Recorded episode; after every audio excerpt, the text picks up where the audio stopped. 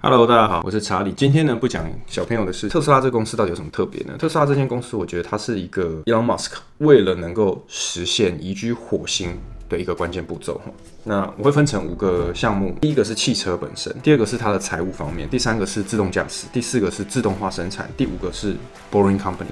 这五样东西每一样都跟它要能够到外太空，能征服火星。有非常大的关联啊！第一个，第一个就是汽车本身，全电动的车辆。大家可以想一想哦，如果你今天是其他星球，就是不是在地球上，像是在火星上，最方便取得的能源是什么？没有错，那就是太阳能。所以如果你要在火星上哦，为汽车补充能源用，用现在的汽油的方式哦，肯定是比较不方便的。以现在人类的技术来说呢，电的话只需要插上一条电线，它就可以充电。那你说汽油也是插上加油管就可以那个，但是我认为在电里面会比在用。有还要来的实际哦。那之前有一部电影啊，就是以前看的，就世界末日嘛。为什么它太空站会爆炸呢？是不是就是因为它的那个燃料？所以相比之下呢，这个用电来补充能源是一个比较安全、比那种液态燃料还要安全一点的方式。我自己的认为啊，这个电动车到底还有什么样的优势？特斯拉当初在设计这个电动车的时候呢，就已经把生物武器防御模式哦，就是叫 Bioweapon Defense Mode，已经做到汽车里面了。那这个防御模式呢，其实它是透过两个机制了。第一个机制就是它的过滤系统，就是它有很大片的滤网，加上第二个机制就是它的车厢内可以产生气压，来保护成员的这个呼吸上面的安全。想象说，它就是车厢内的空气是一个。饱满的状态，所以说它可以怎么样？就是一些比较脏的空气，它自然就是因为压力的关系，就不会进到这个车，就不是那么容易进到车厢内。我觉得哇塞，这真的太屌了！这根本就是为了上太空设计的功能嘛。有了加压功能以后呢，是不是就有可能让上太空的人类哦，开着特斯拉在火星上爬爬照，然后不用穿着非常厚重的太空衣，或者是戴着那个太空人的头盔？太空等级跟地球等级，就是对于这个密封性的要求，当然是差很多嘛。你地球没有封起来，没有密封起来，当然是不会怎么样啊，因为外面也是一般的空气可是，在外太空，你可能就 GG 了。所以，他如果在设计的时候就已经有这样子的想法在里面，之后要提升这个的规格，可能就不会这么的难。我觉得汽车这个产品本身哦，其实就是很明显的是为了。这个火星而设计哦，然后另外一台比较后来才发表的车款叫 Cyber Truck，我觉得 Cyber Truck 就更明显了。大家可以上网去看看它 Cyber Truck 的规格哦，就是它的壳是采用特殊的金属，然后玻璃呢，它当初也这个发表会上的时候，它要拿那个钢球去砸，它在做那个钢球落下的测试的时候呢，是成功的，就是说玻璃没有破。可是呢，在车窗上用砸用人去砸的时候就砸破了，当下还是蛮糗的。其实它那个 Cyber Truck 一开始开出来的时候，我以为是他们在开玩笑，因为前面的车辆都不是长这样嘛。那你会想象说。哎，Cybertruck 是一个没有前面那个水箱护罩 pickup truck 的样，哎，结果没想到整台车就是一个金属打造，然后没有什么主要的骨架，它整个车的车壳就是它的骨架，而且那个金属超耐用，不怕撞。所以为什么我觉得这个会是一样上太空？你可以想象太空中的有什么样子的东西？你在地球上现在的汽车的用铝材或什么的铝合金啊，都已经是安全性已经非常足够了，大部分都车厂都在加强是主动安全这部分。可是呢，Cybertruck 它直接就是把这个规格直接拉升到一个说，我这个。车就是撞不坏，当然它要看撞的是什么。可是它这个车就是用铁锤去敲，它都没有什么变形，那是代表是什么？这代表就是它能够承受外太空很多类似什么小陨石啊，或者是什么一些这种突发状况的一些呃冲击嘛，所以它需要这样。然后还有再加上它的玻璃。为什么要做到这个程度？那你可以想象，就一样的道理嘛。那车身要耐得住，玻璃总样也要耐得住啊，对不对？那又提到刚才的那个世界末日的电影，世界末日电影里面是不是也是这样子？就是呃，他们遇到陨石群的时候，那个太空梭的玻璃被打破，然后还有一幕很经典，就是那个太空人的面罩也被打破，就那个人就 GG，是不是就是这样？所以你说这个玻璃是不是也很重要？再来讲讲第二点，第二点就是从财务面。那我的看法是说，Elon Musk 不愧哈是在富比士榜上有名的人，在我写这个笔记的当下，他那个时候是排名四十左右，是大概在。一百八十亿美金左右，那这是呃二零一九富比士的一个排行榜。虽然像他这么有钱哦，可是要移居火星哦，肯定还是要更多的钱。所以呢，Tesla 我认为是一个可以为他带来一个巨大现金流的公司。虽然说目前看起来好像不是这么一回事，但我相信这个事情很快。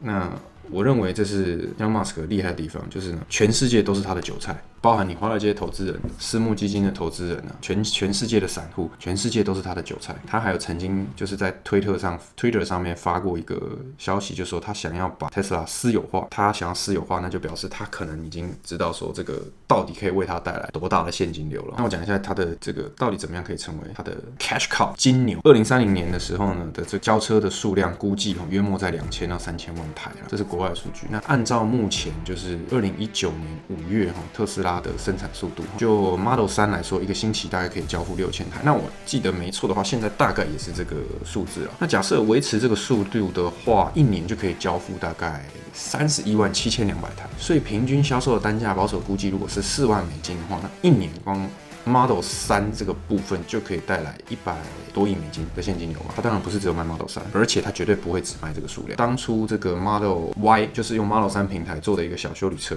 ，Model Y 在在美国开始可以交车的时候，那个时候就有人呃去问这个 Tesla 他们的总公司说，哎啊，我现在要排队啊，那大概排多久啊？什么之类的？这个 Model Y 可能还要再等几十万台这样子，预计交车时间可能是一年多。那这样算一算，其实差不多了。Model 三加 Model Y 这样卖下去。很可怕的，所以我认为这会是它一个非常大的一个现金流来源。第三个就是帮它实现呃移居火星的一个关键步骤，就是它的自动驾驶。先说哦，它这个自动驾驶哦，现在是直接买断，而且呢，它还有涨过价。之前我记得好像是台币大概十呃十九万，现在好像涨到二十几万台币了。Elon Musk 自己就有说过说，呃，如果接下来的功能越开越多的时候，那它肯定是还会再涨价。这个就很厉害了，因为车子这个东西随便买一百多万，然后它这个东西给你涨个几万块，你可能都觉得还好，还好，对不对？但是厉害就在这里。今天你会花个几万块去买一套软体吗？不会吧。可是很大部分的人哦，在买特斯拉的时候，都是冲着说一定要再加购这个自动驾驶这个功能的。那确实，这个自动驾驶这功能，如果你去试乘过，你就会知道，真的不错。而且厉害的是什么？它真的有持续的一直在进步。我记得在两年前，我那时候第一次试驾的时候呢，我觉得它的自动驾驶还很钝，就是还是是属于笨笨的状态。没有这么的流畅。可是到前阵子还有一次，我跟其他人一起去试驾 Model 三的时候呢，我觉得它的进步幅度真的很大。它已经可以到，就是说，呃，就像是一个人在开，一个司机在帮你开车一样，这样子。他会去判断周遭，就比如说你现在打了一个左转灯，然后你在高速公路打了个左转灯，那旁边有车开过来了，你是不是会想说，哎，我判断一下它的速度怎么样？然后我是要加速超他车切到旁边的车道，还是我减速让他先过，我再切到旁边的车道呢？哎，它的软体就给你。做到这样，然后如果说是在那里，就是要快不快，要慢不慢，哎，他还真的会在那里判断说到底要怎么样，然后会判断左边，假设你要切左边这个车道，他判断左边这台车的前后的空间到底是多少，然后他再做这个决定，那是不是不错？是不是已经很厉害了？我那时候试到这个功能的时候，我真的是傻眼。我可以理解他就是会这样做，但是当你真的坐在车子里面，真的感受到，真的亲眼目睹了这一刻的时候，你真的是觉得哇塞，真的屌炸天！好，自动驾驶还有一个什么厉害的地方？上太空是一个很累的事情吧，对不对？那你当然是希望车子可以自己开啊。那它在地球这边呢，非常好，就是什么？它卖车子给一般的大众，你呢每天在开的时候就帮他训练这个自动驾驶的系统。那训练久了呢，啊，他就拿去再更新，然后呢再卖给后面的人。所以一方面可以赚钱，一方面可以升级训练这个自动驾驶的软体。哇塞，这真的是太厉害了！拿钱给他训练软体，他再卖更贵给后面的人。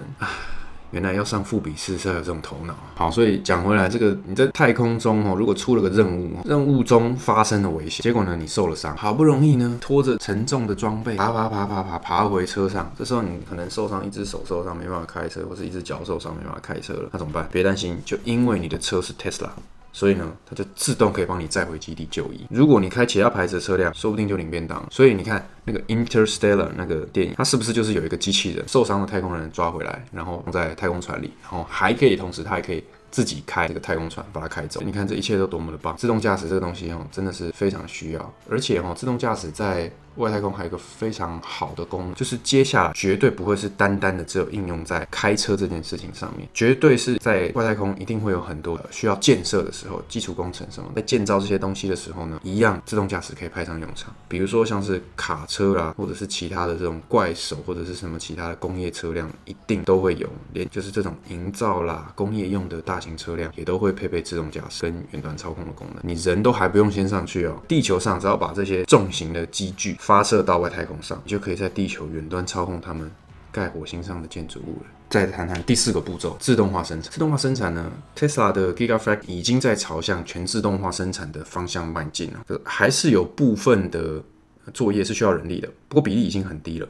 那再加上电动车它的设计方式，应该说 Tesla 它的设计方式呢，本身零件就少，然后电动车本身的零件就少，汽油车非常的多，所以它组装的工序呢已经少很多了。然后再加上 Tesla 呢是整台电动车呢重新设计，就是不是只。不单单是拿一个汽油车的架构来改，它整个是重新设计的。我相信它一定是能够把能够减少更多的组装步骤。或许将来你如果在火星上面要开车，就只有特斯拉可以选。它把一些机具运送到火星上以后呢，它马上就可以在那里生产车辆。所以当今天人类真的坐这个太空船，经过了好几个月，终于抵达火星以后呢，不用再从头开始做建设，不用等你人到了，东西都在那里都好了啊，就等你来用，是不是很厉害？好，在第五个要件呢，就是他的另外一间公司。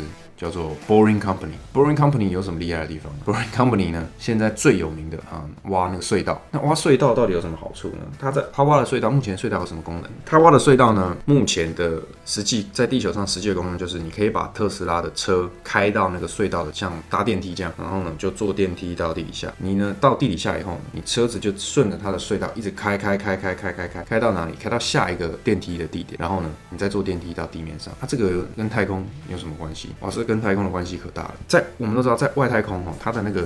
星球，不管是哪一个星球，它星球的表面通常就是会遭受到很多的陨石撞击啦，或者是很多的非常极端的气候啦，或者是一个很极端的一个地表的状态。那什么样子的方式会是比在地表状态移动更有效率的？答对了，就是地底下。Boring Company 这个也是一个非常重要的一个一个一步棋嘛，就是你要在外太空有效率的高速移动，那可能挖隧道是一个比较好的方式了。那再加上它的目前在地球上测试的这个电梯呢，是非常的有效率的嘛。当它自动驾驶够成熟的时候，呃，汽车是完全不需要你。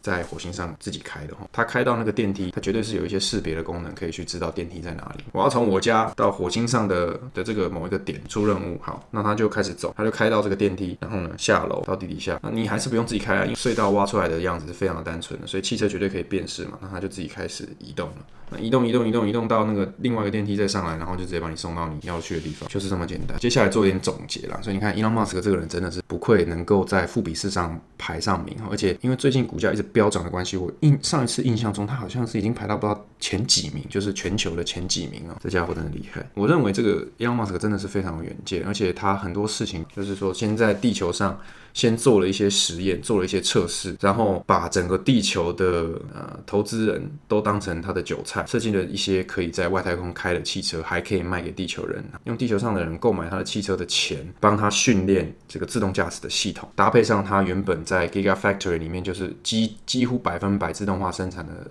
装备，然后再到啊火星上去生产，真的已经是到了一个很无敌的状态。好了，那在最后的最后呢，一定要稍微的来谈到一下它的股价。记得它的股价在最近一次看的时候呢，大概是在分拆了嘛，分拆一股拆成五股嘛，所以目前一股大概是四百多块。那回推回去，也就是原本的两千多块左右了。我自己是觉得说它基本上啊，基本上啊，呃，没有意外的话，因为之前有一些像 Ark Invest 的 Cathy Wood 还有 Tasha King 他们在估啦，就是说至少可以上看一股四。千嘛，那一股四千，现在拆分五股，也就是说可以来到一股八百块左右嘛。甚至他说，如果状况好的话，它可以来到七千，一股七千。那也就是说，五股的话，一股大概一千四百块左右。注意，哦现在是四百块，分拆分过后的一千四哦。嗯，是很多人都觉得说啊，这个就是估的太高了，啦哈那不知道哎，我但我觉得纵观刚刚我分享的这几点哈，嗯，我认为目前地球上的企业哈，应该很难有另外一间可以跟特斯拉匹敌啊。至少在它往火星这个事情上。上面啊，它是做的很透了。那